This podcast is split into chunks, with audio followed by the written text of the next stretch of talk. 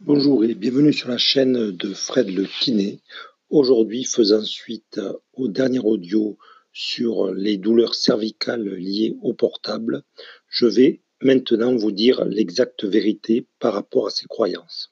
En fait, ce que je vous ai envoyé la dernière fois est une croyance ou une fake news, comme nous en avons tous les jours. Je voulais vous sensibiliser aux informations que vous voyez passer devant vos yeux car la plupart du temps, il faut la vérifier. Par rapport à ça, je m'appuie et j'argumente mes propos par une dernière publication qui a eu lieu au mois euh, de juin 2018 sur la revue euh, European Spine, qui est une revue très cotée, notamment au niveau de toutes les pathologies de la colonne vertébrale.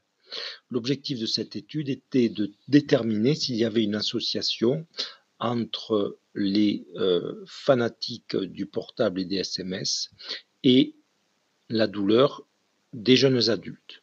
Donc euh, la, la, population qui a été étudiée, c'est une population de jeunes adultes entre 18 et 21 ans au Brésil sur 150 personnes. Donc ça veut dire que cette étude euh, peut être totalement euh, validée de par la large taille de sa population.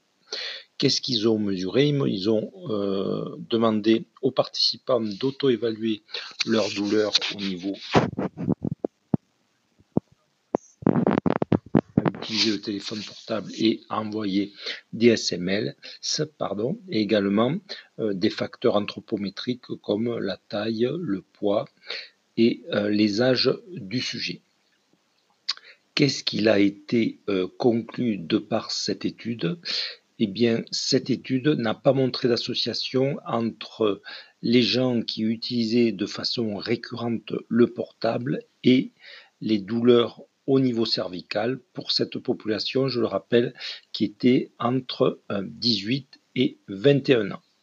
Donc par rapport à ça et par rapport aux croyances que l'on peut euh, vous fournir au cours de la journée, il n'y a pas de corrélation entre euh, l'usage, on va dire, intensif du téléphone portable, notamment via les SMS, et les douleurs cervicales.